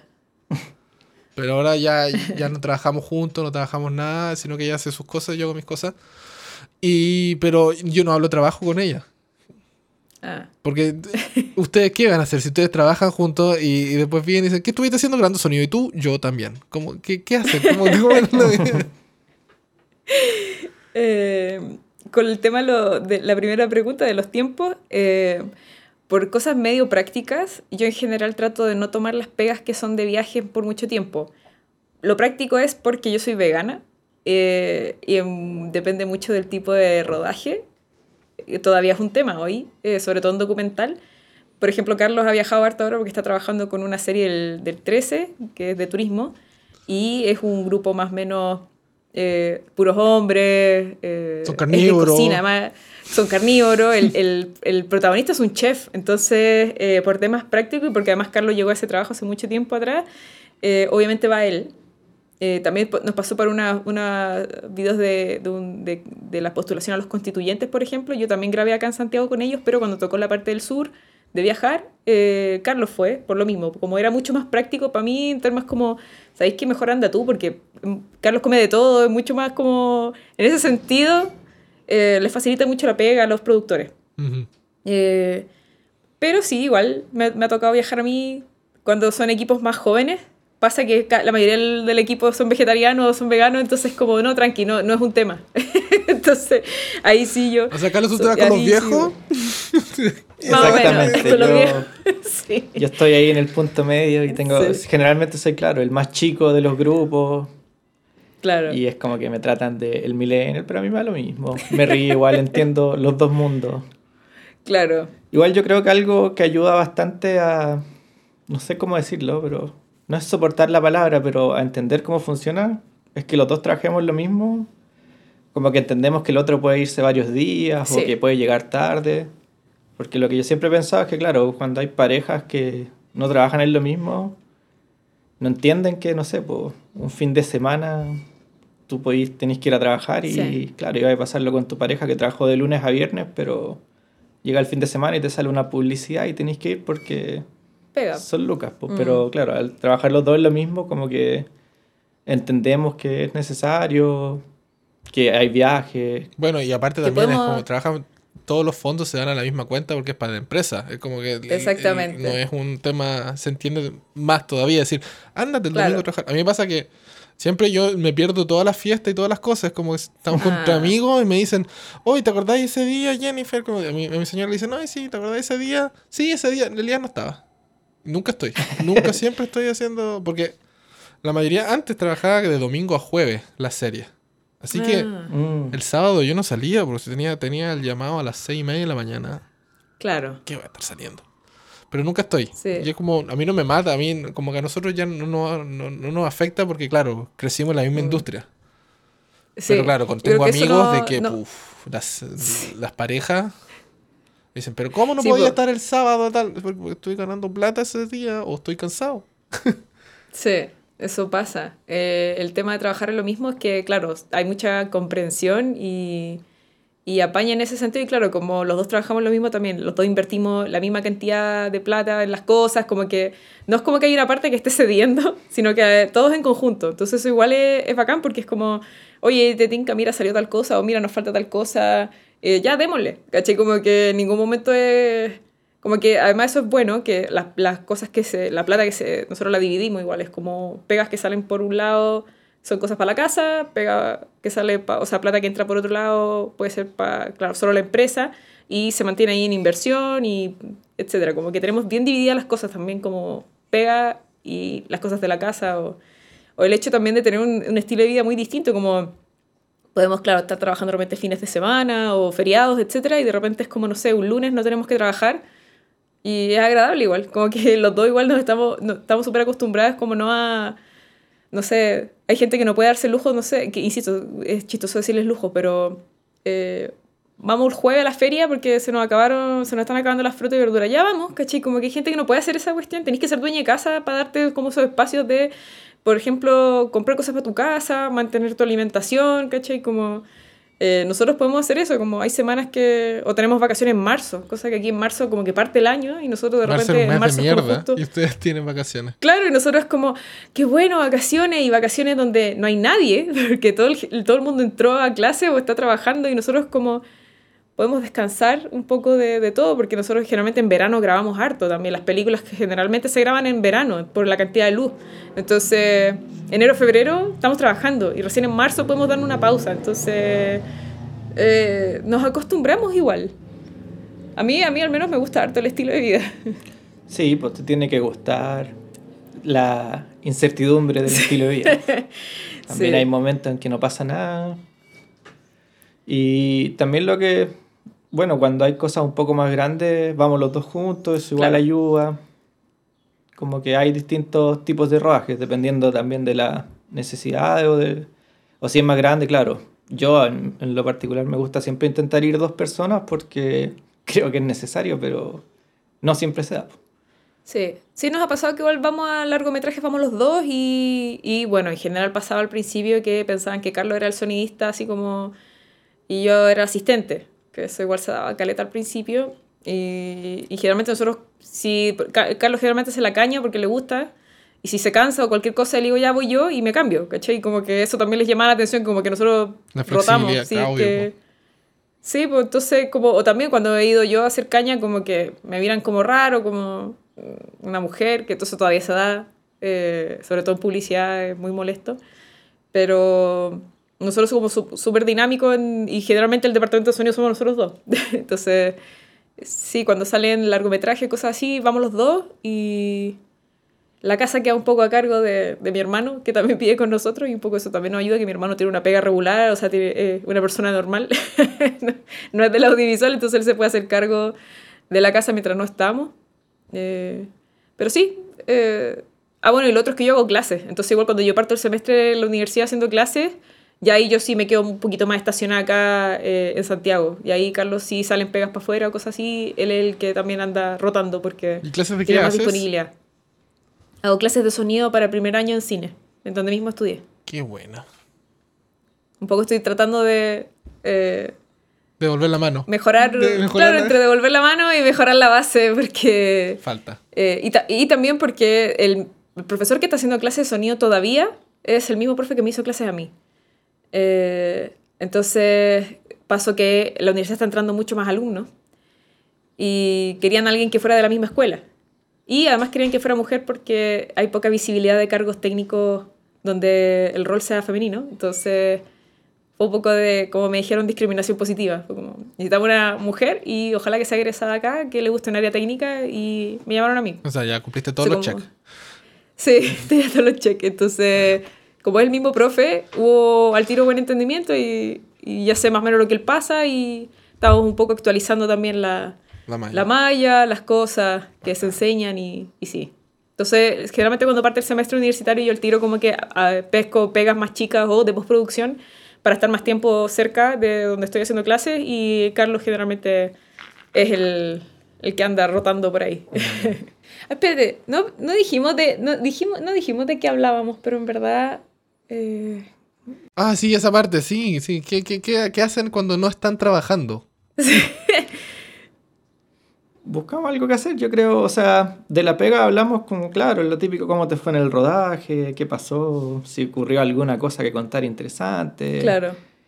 O alguien peló a alguien, pero Pero claro, Igual somos de ¿separan personalidades eso? muy distintas. Se preocupan ¿Ah? en separar eso, se preocupan de no hablar en la, cuando están en la casa. Porque claro, también yo Eh, asumo que su oficina está en la casa también, ¿o no? ¿O tienen un lugar separado de Eh, oficina? Tenemos, tenemos una, una sede aquí chiquitita como de teletrabajo y además tenemos una oficina. Ah, entonces pueden pero- llegar a la casa y decir, ¿sabes que esta es la casa? ¿Cómo estás Sí. tú? No quiero hablar de micrófono, Sí, no, no. quiero hablar de nada. Claro, el que pasa es que tenemos personalidades muy distintas. Entonces, Carlos es muy introvertido y es súper enfocado en la pega. Eh, onda, si Carlos pudiese, estaría todo el día así como... Hubo un momento, ahora yo creo que con la pandemia se nos ha bajado los dos. Pero Carlos sí era como que llegaba hablando de, de- de- de como, oye, se me ocurrió que podríamos comprar esto y no sé qué, y vi esto. Y para mí, a mí me pasaba que eh, yo necesitaba separar las cosas. Entonces, hubo un momento en que yo le decía como, Carlos, estamos ahora en la casa, podemos hablar un ratito de esto, pero después quiero hablar de cualquier otra cosa. Porque yo sí me saturo y, y necesito de repente hablar de cualquier tontera. eh, y a pesar de que somos muy distintos, claro, tenemos forma de relacionarnos muy distinta con los demás. Entonces, por eso cuando hablamos son cosas muy diferentes, como Carlos se fijó en una cosa, yo me fijo en otra. Y eh, los dos tenemos gustos similares en, en series, entonces hablamos de, oye, vi el capítulo de tal cosa, podríamos ver esto, o me recomendaron esta serie, como que tenemos gustos similares en ese sentido. Y los videojuegos, que también nos gustan harto, entonces también, oye, vamos a jugar algo ya, y como que nos ponemos a jugar en la Switch, que nos gusta harto la consola, y estamos un rato jugando ahí. También yo hago, eh, tengo un taller de, de- de- gimnasia, como de flexibilidad, de yoga, cosas así que me ayudan también con las posturas, sobre todo el manejo de la caña, cuando estoy muchos muchos días como que igual me empieza a doler la espalda, los hombros, todo eso, entonces yo igual hago ejercicio y a Carlos le gusta jugar en línea, entonces igual tenemos como nuestros pequeños espacios dentro de la casa y, y hablamos de cualquier tontera, en verdad. Como- sí, yo creo que el momento que hablamos de pega es cuando es como reciente, así como, no sé, pues yo llegué ayer y le Claro. comento todas las cosas que pasaron, pero sí el resto del tiempo no es que hablemos de sonido todo el rato, para nada. Ah. Cada uno Qué bueno. lo suyo un poco. Pero eso Sí, creo que es con- la comentamos- edad. sí. con- como que, yo al comienzo me acuerdo que cuando estaba partiendo el asunto, lo único que quería hablar era de sonido. Y ahora ya que estoy Igual más hay- viejo, es como que, ¿sabes qué? Trabajo todo el día en sonido. Como que no llego a la casa y quiero hablar, quiero ver una cosa en Netflix o otra cosa. sí. Igual siento que hay, no sé cómo es, pero es como... Pasa, por ejemplo, cuando hay a carretear. Ah, sí. Y uno carretea harto, y claro, yo soy de sonido, pero están todos los cabros de cámara. Y que empiezan a hablar que el lente, que no sé qué, y no paran de hablar Qué terrible. de la fotografía y de la película. Ay, no, no, como que en el mundo del cine hablan de cine y todo el rato Sí. del cine y como que nunca se desconectan. Sí, o, o tenéis que ver, o, oye, ¿viste tal película? No, y están todos hablando de tal película y la verdad es que yo así como, no, yo cuando me pasa, N, que también al llegar a la casa no quiero ver nada muy pesado ni muy intelectual, quiero de verdad, onda, estamos viendo The Office de nuevo, así como... eh, Como por quinta vez. Así leyendo la temporada de Sí, Sí, como algo ligero, algo que ya, ya nada como que me va a sorprender y me voy a acordar y me voy a reír, ¿caché? O sea, como que, sobre todo en la pandemia me pasó que bajé mucho el contenido de, de cine. Eh, así, onda, ni siquiera vi Dark, ni siquiera vi esta serie, no, No, no, que no, muy bueno. no. No, no, hay de allá, aquí, no, no, no. No quise ver nada porque la verdad es que la- el primer año de la pandemia... La quiero ver, de todas maneras, pero el primer año de la pandemia estuve un poco en negación, como que no quería ver nada, y además estaba muy enojada como con la industria, con, con toda esta pausa que hubo y que, no, y que yo veía que no había como, como que sentí que no había salida, entonces estaba así muy enojada y no quise. Y en ese periodo me acuerdo que fue notable, fue, yo creo que fue el periodo en que menos, menos hablamos, pero era una compañía muy agradable. Nos pasa que también como estamos todo el día Cosa que mi hermano, por ejemplo, no entiendo. Nosotros vivimos con mi hermano y yo de repente llego de la pega y quiero estar en silencio. Quiero estar acostada, no escuchar nada más porque mucho estar con los audífonos y todo. Y mi hermano es de estas personas que escucha la música a todo volumen y se anda paseando como con un... Le regalamos, la mala idea, le regalamos un monitor chiquitito que tiene una pantalla y anda con esa cuestión para todos lados y yo de repente así como lo miro como que como que read the room le digo yo así como nota el ambiente como por favor cacha lo que está pasando quiero estar tranquila y bueno así ya con su audífono o sea con su monitor y se anda paseando y hola qué tal qué estáis haciendo y yo así como bien pero me da pena decirle como por favor déjame tranquila así como necesito un rato de silencio porque estuve todo el día con ruido con gente y, y como que mi batería social se agotó y de, y de ruido también eh, y me pasó eso el año pasado la pandemia, pero fue agradable dentro de todo. Fue como una tranquilidad, como que estar los dos en la casa, por último estábamos bien. Y, y hablábamos poquito, pero era muy agradable. Sí. No, y a mí me pasa a veces cuando, no sé, hablo con otros sonidistas y empiezan a hablar de sonido, como que ya me pueden nombrar 80.000 micrófonos, pero como que si me decía el nombre a mí no me sirve nada, pues como podríamos algún día juntarnos y Ah, sí. escucharlos para saber realmente cómo suena, porque tú me decís, ya, sí tengo el chops y la cuestión, y yo ya, pero Sí. ¿de qué me sirve que me diga eso si no lo voy a escuchar Ah, realmente? yo soy súper ñoño y me sé todas las No, cosas, también, pero- especificaciones técnicas y lo leo y es interesante y me pongo al día para saber Sí. qué opciones hay, pero no, no, no, o sea, en mi trabajo yo tengo varios micrófonos y, pero no hablo después, ay sí, yo tengo en, en mi DPA, na- na- no, nada, No me- es- Lo, lo ocupo una herramienta de chat de trabajo. sonidista y es así. chao. No, me da Es que una vez tuvimos, hicimos una reunión por Zoom, claro, y me acuerdo que después nos quedamos, terminó como la reunión y, y nos quedamos con el PIF, así como conversando, y había otro sonista, Sí. y se quedó colado uno pues, sin querer. Y que era más viejo, la weá, entonces claro, pasó eso, como que empezó a hablar así como, casi Ay, como, ¿quiénes son ustedes?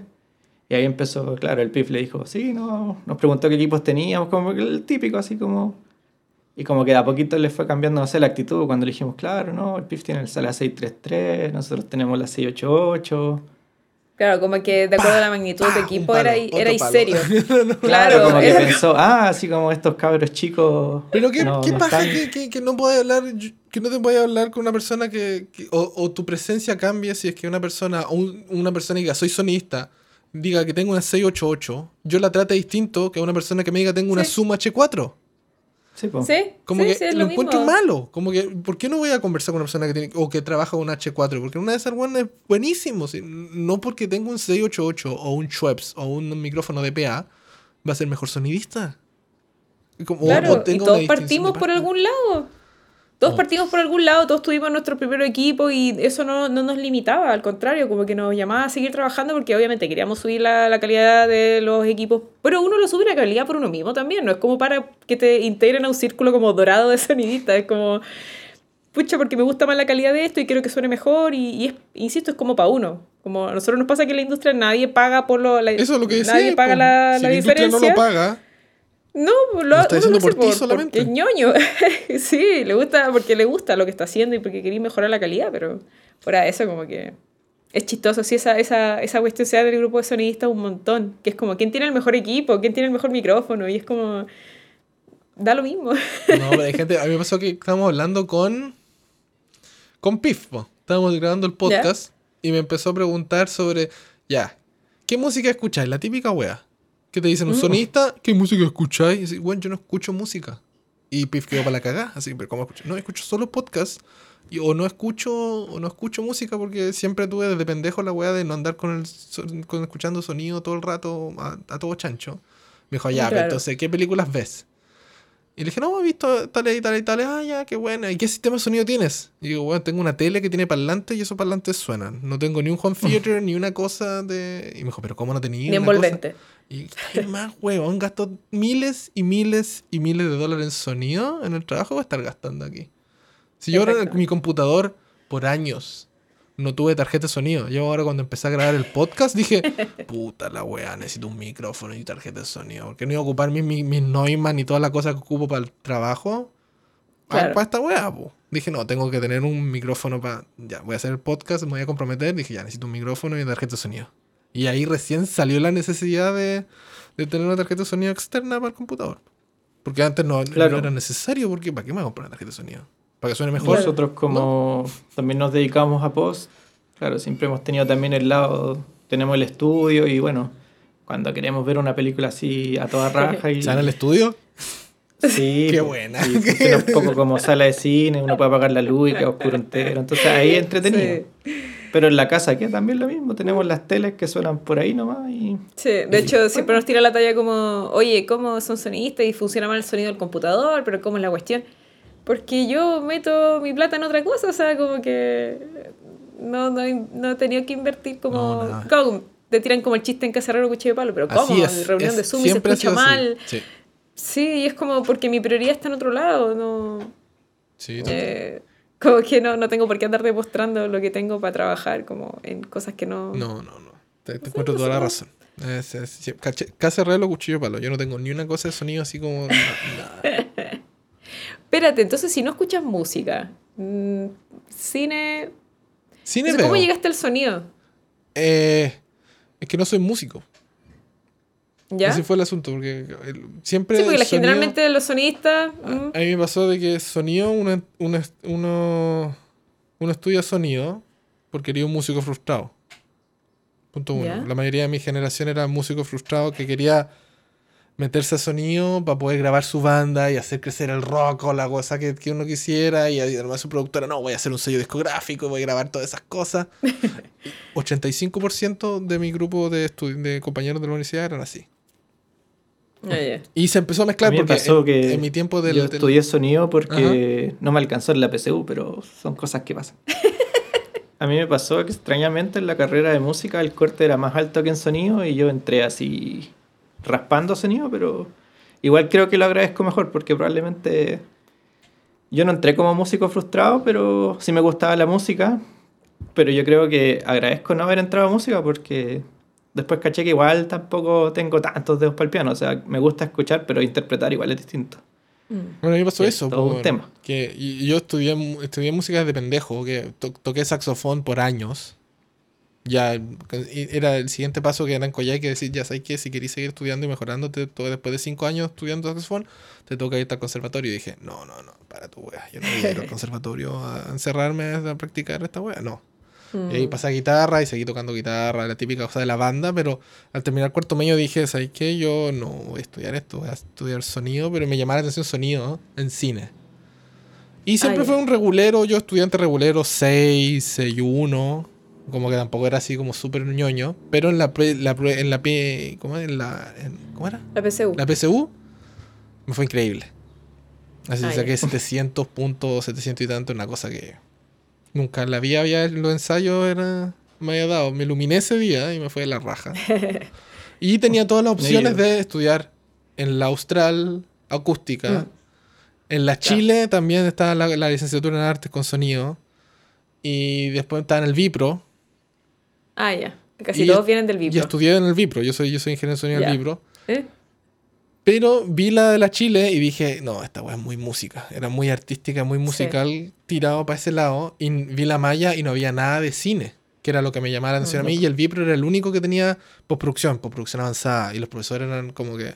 Y de hecho, sonido directo no estaba en ese tiempo cuando me metí en la malla, sino que la metieron justo. Yo hice el primer curso de sonido directo. Ah, perfecto. Fue CUEA. Porque yo, para mí, era. el- yo iba para postproducción. Pero así llegué, Claro, como no, si- siempre fue supe una buena decisión. que no, no, no quería hacer un sonido. O sea, estudié grabación, los pasaba, en vía mía bien, pero no me llamaba la atención. O sea, en Claro. nuestra carrera era, cuando tenéis que tomar los, los ramos optativos, mastering era un obligatorio en la cosa. Como que tenía que tomar mastering. Yo nunca lo tomé. El director de carrera me llamó pues, diciendo, oye Elías, ¿sabes que este vas en el quinto año y todavía no tomas mastering? Y yo le dije, yo no lo voy a tomar. No me interesa el mastering. Me, me quedo para la caja.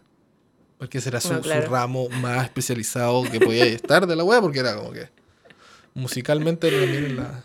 Y era donde el- Sí. en- también la, la universidad metía más lucas, pues, los estudios de grabación de la Vipro eran la raja, ¿cachai? Para poder hacer grabación, Claro. mezcla y masterización. Y todo lo, no sé, pues, traían gente internacional a, a profesionalizar los profesores y todo el asunto. Pero a mí nunca me llamó Claro. la atención. Por eso terminé. O sea, yo entré con la visión de, sé que solo cine, cine, cine, cine. O audiovisual, Claro. en verdad. Mm. Y, Claro, estaba ahí un poco fuera de como la línea que esperaba sí, no, sí en fue ese terrible. momento. Sí, fue. Éramos tres, parece que es. Tres personas de los 60 que éramos en la generación. Ah, Sí. claro. Tres ovejas negras que hacían Sí, ahí. este, este weón, así, no, así, hay que grabar el micrófono con la batería y la weá, y yo sale acá, weón. Sí, en tu carrera, a pesar de ser licenciatura, me acuerdo que igual salieron varios de tus compañeros son matemáticos. Se fueron para el área los números. Sí, bueno, pero es que yo también me fui dando en el camino que la música en Chile también es un tema aún más precario, entonces, por un lado, claro, yo me fui al mundo del audiovisual cine, que vi una beta, un nicho, donde siempre faltaban sonistas, entonces de alguna forma tenía pega. Y después, claro, otros compañeros se fueron a hacer doctorados en acústica o en matemática, pero se fueron como, no a las artes, sino que se fueron un poquito más allá, pero... Sí pasa eso, porque son carreras totalmente enfocadas a la música, pero pasa que después tú te enfrentáis como a la industria de la música y es difícil, pues, y también la idea de tener un estudio de grabación, Sí. si ahora te compras una interfaz y funciona igual, entonces, claro, es complicado, siento yo.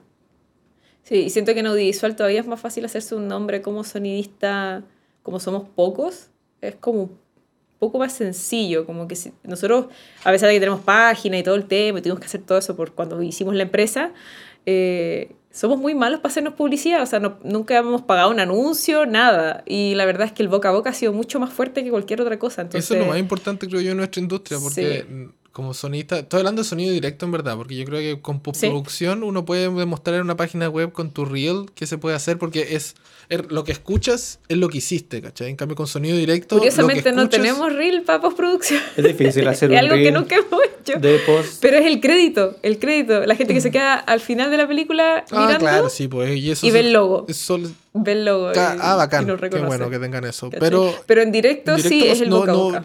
años llevo pagando, no sé, por la, mi página web con mi nombre.com hace, y yo hace 10 años. Y lo mismo que mi empresa también está el, el- el código, pero no tengo página web, no, no me sirve. Creo yo que no me sale orgánicamente decir en una Mm. página web decir, este soy yo. O estos son los Sí. equipos que tengo. O he trabajado con todas estas marcas. Y como que no me prefiero y me ha funcionado el boca a boca y ya no, no, la página web no. Y aparte soy malo para la web. Sí, hacer una página web es como que... Ahora tengo el Instagram, como- como que eso es lo único que me dicen. Ah, ya. Nada más. Y como sonidista, a ti, eh, ¿sientes que haya ha habido algún prejuicio como allá en, en- en- no sé cómo será en Canadá? po? Eh, así como yo te mencionaba, o sea, te mencionábamos que existe un poco el mito acá, el que el sonidista es una persona mañosa, que es una persona un poco como incómoda en el set. ¿Te sentiste alguna vez allá en Canadá que existía también algo así? El prejuicio Como- sí lo hay, porque es ¿Sí? mundial. eh, porque creo, creo Ah, yo que aquí por lo menos lo que, lo que pasa es que el... Bueno, partiendo, cuando partes, el, el sonidista eres tú solamente en el set. O sea, eres un huevón que Ujú. solo se preocupa de eso y solo está en eso y hay gente que parte y se cierra mucho en el sonido y como que cree que el sonido también es el más importante por falta de, de conocimiento y experiencia. Ujú. Pero también está el asunto de por, por de dónde vienen los sonidistas. Es como que tú estudiaste en la escuela de cine, queriendo ser Sí. director. Te fue como el hoyo, pasaste a ser cámara.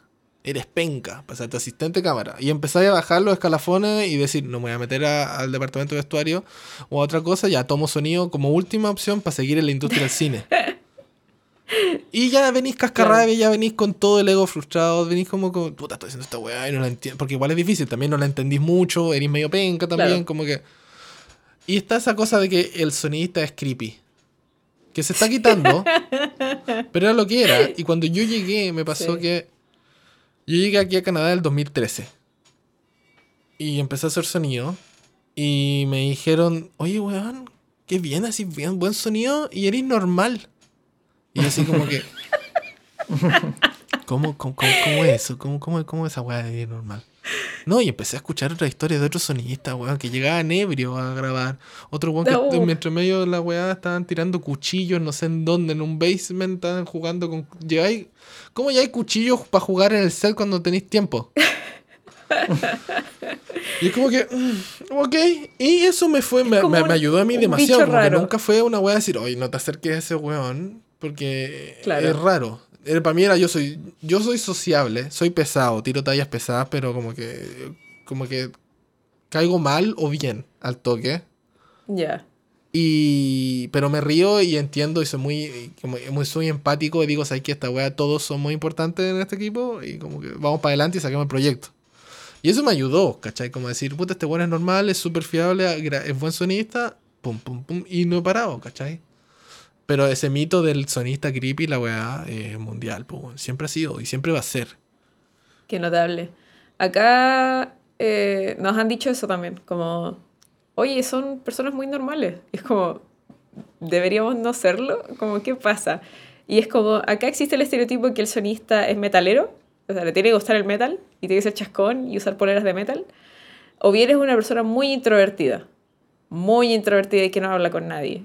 Entonces pasa que los dos somos sociables, o sea, en distintos niveles. Quizás yo soy más como también de tirar la talla porque me pone nerviosa como cachar el ambiente también, como saber qué onda la gente con la que voy a estar. Como que me da mucha ansiedad social, entonces yo siempre trato de evaluar primero la gente con la que voy a, sobre todo si son rodajes largos, como con qué personas, con qué personalidades voy a trabajar. Carlos en verdad es súper abocado su pega y eh, es muy introvertido, pero también cuando habla es muy gracioso, es como que tira la talla y de repente la gente no sabe si, si está bromeando o no. Yo lo, lo cacho ya de tantos años que es que yo, me río el tiro y digo, bueno, está weando, o sea, como... Pero acá más que el creepy, es como eso, o sea, como dos personalidades. Ah, y lo otro es que sí, hay actrices que te tiran la talla como, ah, a mí me han dicho que los sonistas son buenos para manosear. Entonces también hemos tomado la actitud de ir cuando vamos a microfonear, generalmente yo microfoneo mujeres y niños, y Carlos se ocupa de los hombres, y, y vamos siempre como con una actitud muy respetuosa, yo, mira, voy a hacer esto, me sanitizo, me lavo las manos primero, y hago como, mira, voy a hacer esto, voy a pasar por acá, por allá, así como muy respetuoso, porque claro, está también el estigma un poco de que hay sonistas que pueden, incluso hay personajes acá en televisión que no dejan que tú los microfones. Yo creo que está perfecto eso. Yo, a mí me encanta. Dicen como yo, me microfoneo. Está bien. Perfecto. Mientras yo, uno como que supervisa, como que se vea, que no se vea, que, que está todo bien. Ya, perfecto, listo, gracias. Eh, pero sí, qué risa no que ella sea como science, sonidista no, creepy. No es, no, es, no, es, no, es una weá súper difícil microfonearse. Todos dicen, no, es que yo tengo que microfonearlo. No, si tú sabes dónde va el micrófono, le explicas y la gente va a entender. Y si una persona que ya tiene Claro. años en la cosa, sabe que está llevando y dice, aquí el micrófono va aquí, aquí, aquí, chao. Sí. En algunos casos nomás es cuando es más difícil, cuando, no sé, yo a veces paso el cable por atrás por el tema para que no se vea la polera, como que en ese caso yo le digo, ya, mira, ayúdame, tú tenlo acá y yo lo voy a acomodar, lo pegamos y listo, chao. Como evi- para evitar que sea como, sobre todo si hay gente que no se ha microfoneado antes, claro, pero hay gente que ya sabe, es como, Sí. dale, la actriz aquí generalmente las, con MySpace te dicen, dale nomás, y están hablando por teléfono y tú de repente, mira, tú, no, dale, y se sube la falda, le pongo la venda, o sea, como que súper... Pero qué chistoso que allá sea como el creepy, el sonista creepy. Sí, no, si aquí yo tengo, tengo amigos que me han contado experiencias como que han trabajado para eh, The Handmaid's Tale, la Ah, actriz principal. Ella tiene un asistente personal. La, Que hace la Elizabeth todo. Moss tiene un asistente, Sí. claro, me imagino. y él hace todo. Él hace el maquillaje, él ve el vestuario y él hace el sonido del asunto. Él microfonea. O sea, tú tenés que llegar a su tráiler, tocáis la puerta y le pasáis el transmisor con el micrófono y todas las cosas. Y él sabe todo. O sea, sabe prender un transmisor, sabe poner la ganancia, sabe... Claro, tenéis que tener la frecuencia ya seteada y todo, pero él lo Claro. pone y todo. Y él después te va a pedir, oye, necesito pila. Y tú le llevas tus baterías o las baterías de litio. Y el asunto porque ella dice, ¿sabes qué? No, tengo confianza en esta persona que se va... Y otro caso, Downey Jr., una vez, ya. fue así como, oh, ¿sabes qué? Tengo que microfonearte. Y el weón así, ¡fum! Se abrió los brazos y dijo, haz lo que quieras conmigo. Y como que eh, son personalidades que uno tiene que Sí. saber interpretarlas y manejarlas. Si no sabes hacer eso, tener interacción personal, creo yo que la vas a pasar muy mal como sonista Sí. directo. Y te van a llamar creepy. Creo que humanizar al sonidista es algo que, que es muy necesario. Como que... No, y estáis haciendo la pega, si pasa a llevar algo sin querer, fue sin querer finalmente, o sea. Es- siempre ir con respeto. Yo a los alumnos, al menos en primera, siempre les enseño eso. Como recuerden que están trabajando con otra persona que tiene otras cosas detrás. Entonces uno siempre va con respeto, con preguntas, eh, con higiene. Siempre también es como uno va limpio, muestra los equipos, va con respeto y mientras eso se mantenga no va a haber ningún problema. Como somos personas, todos en el equipo. O sea, Eso. ¿Alguna otra pregunta tienen? ¿qué le quieres preguntar? Ya le hice dos preguntas. Mm. No, puede ser. Más que pregunta que nos avise si algún día vienes a Chile para Ah, no, pedirte que no, nos no, yo, ya, yo ya aprendí a la mala. Yo no, yo cuando viajo a Chile, viajo, compro el pasaje por fin de semana y no le digo a nadie. Porque si no, me tendría que llevar una maleta llena de cosas que Claro. no estoy dispuesto. No, pero algún día conocernos igual sería bacán. Ah, no, porque- obvio, sí, eso es lo que quiero hacer. Quiero, eh, quiero, quiero ir a. Si voy a Chile, tengo que ir porque no voy hace Si como dos para años. Chile. Y, y quiero juntarme con gente. po. Quiero, quiero, quiero, eh, quiero conversar de. O sea, hacer lo mismo que esto. Claro, Pero bueno, esa era la idea del podcast al comienzo. hacer- ir a tomar y a comer con gente y, conversar de estas cosas. Pero obvio, me encantaría conversar, estar ahí. O incluso ir a, ir a, ir a, no a trabajar, sino que ir a ayudar al set en Chile. Porque me pasa que nunca, el sueño frustrado mío es hacer una película o un, trabajar una cosa en Chile como al nivel que estoy trabajando acá. O sea, no es las mismas Mm. cosas, entiendo que no pasa lo mismo, como que no voy a trabajar por una serie de Amazon o, o Apple como lo hago acá, pero Claro. trabajar una serie en Chile nunca lo he hecho. Excepto, un- o sea, tengo una productora audiovisual en Chile y he, he viajado, he trabajado más afuera con la productora que en Chile, porque en Chile no, no, Ah, claro. no tenía los contactos y me... Igual ahora Amazon se está metiendo de a poquito. eh, ya han habido un par de series con Amazon acá. eh, pero claro, esos ya son grandes ligas. Nosotros este año estuvimos a punto de trabajar en una serie para televisión, pero la verdad es que por, por fechas y como se reactivó todos los No fondos ¿no? que estuvieron congelados, eh, tuvimos que decir que no. Y, y todavía es un tema, todavía tenemos pendiente hacer una serie, hemos hecho web series, sí, hemos trabajado con web series con formato para internet, pero todavía nos falta como también lanzarnos con una, una serie para televisión entretenido. o para, o para stream, streaming ya. A mí me gusta. Nivel Netflix. Yo me, me pasó que me acostumbré a trabajar ahora en series. Como que me pasó que Mm. la última serie, bueno, ahora estoy trabajando en una, pero la, la serie anterior que partía en febrero, de febrero a junio. Wow. No, eso es poco. Eso es lo más chistoso. Como todo el mundo dice, ¿sabes que no trabajé de febrero a junio en una serie? ¿Tanto? No. El año pasado que acá trabajé nueve meses en una meses, serie. Y en la serie que estoy trabajando ahora es un año. Es que es harto, por eso te digo, para la comparación en Chile, en Chile una serie, ¿cuánto, cuánto demoraba esta? Era octubre a, a diciembre, creo, con suerte. La que Sí, nos habían ofrecido eran como dos meses. dos tres meses, nomás ¿Y cuántas otras trabajando? Porque igual tienes que sacar los episodios, igual duran dos horas. O sea, es un Sí. infierno, ¿no? Como de octubre a diciembre son tres meses. Sí, no, y esta tenía dificultades de muchos tipos, porque era una serie de corte policial, entonces eso implicaba, yo sabía que esa cuestión iba a ser efectos especiales, eh, repetir escenas, persecuciones, o sea, era una cuestión igual que yo dije, están considerando poco tiempo, pero un poco que acá todo se produce así, como en poco tiempo. Sí, po. Como un largo, generalmente los largos acá toman con suerte un mes. Sí, yo escuchaba la vamos a hacer una película, tenemos 16 18 días de rodaje. Y yo así, ¿what? Claro. Sí, ¿Cómo es se hacen así. Sí. A lo más cuando se parcelan es cuando hay cambio de locación. Como vamos, no sé, nos pasó por un largo que grabamos en Santiago como dos semanas y después tuvimos una semana en el sur grabando como la otra parte. Todos los interiores se grabaron en Santiago y los exteriores se tenían que grabar en el sur. Una- para una película, pero no fue, fue menos de un mes. Fueron como tres semanas. Intenso, Entonces- intenso, intenso. Bueno, es lo que es. Sí. Muchas gracias por haber participado. Estuvo muy entretenida la conversa. Gracias a ti por la invitación. ¿Dónde la gente los puede encontrar? Si es que tienen dudas, consultas o quieren saludarlos. Eh, yo creo que Instagram, Instagram. es lo que más usamos. Sí, en nuestro perfil de Instagram, CPM Sonido. Perfecto. ¿Alguna cosa que agregar? ¿Alguna otra cosa como para hacer el cierre? Porque. Ah, uy, que es tarde. Eh, no había dado cuenta. Sí, se nos pasó volando. Eh, como tuvimos, Pandora, pro- Pandora. sí, tuvimos problemas técnicos al principio, como que nos nos demoró en partir un poquito, pero no, estamos súper agradecidos de la oportunidad, muy entretenido. No, no habíamos tenido conversación así eh, tan relajada y como como sobre, sobre varias cosas estuvo bien entretenido. Como que en general la gente de sonido siempre solo te habla de sonido. O la gente de cine solo te habla de cine. No, está mal, está mal. Hay que cambiar eso. Sí. Sí. Pero vean Dark, No, yo- punto uno. Vean Dark.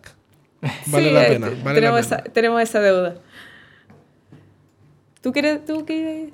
Sí, o sea, agradecido por la oportunidad y es bueno también, claro, conversar sobre estos temas. A mí también me llama, me gusta escuchar cómo funciona la industria en otros lados. Ver si algún día aquí mejora un poco, pero al menos es bueno ir comparando distintas realidades. Sí, de hecho en algún momento también con la pandemia dijimos como deberíamos irnos y Carlos tiene un amigo en Canadá que todos los años nos dice como ¿cuándo vienen? ¿Cuándo, o ¿cuándo se vienen? ¿Dónde? Como, ¿En qué parte de Canadá vive? eh, en Montreal. Montreal, sí. Ah, acá al lado. Sí. Sí, mucho francés. Y... Sí, él, él igual es un amigo de la infancia del Carlos que se dedica a una cosa nada que ver, él es kinesiólogo. Pero juegan en línea y por ahí hablan y, y sí, siempre es como... En algún momento nos da la cuestión como, ay, hay que irse de Latinoamérica, así como de esas rabias que a uno le vienen de repente con tantas cosas que pasan y, y como que el amigo siempre le dice, ya, pues ¿cuándo se vienen a Canadá? como, aquí está todo bien. como que él está muy... No bueno, él se fue a los bien. 14 años. Él se fue a los 14 años de, de Chile, Ah, entonces tiene otra visión, ya es, ya es canadiense ya él básicamente, entonces tiene otra forma totalmente de ver el panorama. Sí. Pero. No sé, yo creo que Siempre sí el pasto más sí verde en la casa del vecino. ¿Ah? Sí. Siempre el pasto más Sí, verde en la no, casa del o sea, vecino. aquí la cosa, por lo menos la industria está loca. Aquí está, está, está buena, no me puedo quejar yo y todo el asunto, pero yo creo que en Latinoamérica cada vez está creciendo más, como con la, la- como ya está yendo Netflix, está Amazon, está, está- está generando contenido y necesitan cosas. Claro, la, Sí. tal vez no hay normas, no hay tantas normas ni beneficios para la gente que trabaja en la industria, pero es cosa de tiempo. O sea, aquí tampoco se hizo. Mm. Aquí igual sigue siendo Sí. esclavizante para algunas cosas. Yo tengo la suerte que, mi, que donde trabajo y todo el asunto es más relajado. Y no trabajo tantas horas. Y, y somos y estamos en Canadá. O sea, la gente es más relajada también, es más buena onda que en Estados Unidos.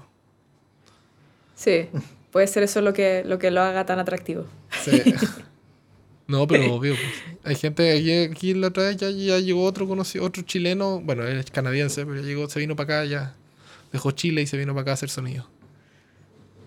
Así Sí, que, yo creo que nos da un poco de miedo empezar de nuevo. Siempre es como esa la, la inquietud. Es Como- duro, creo es duro.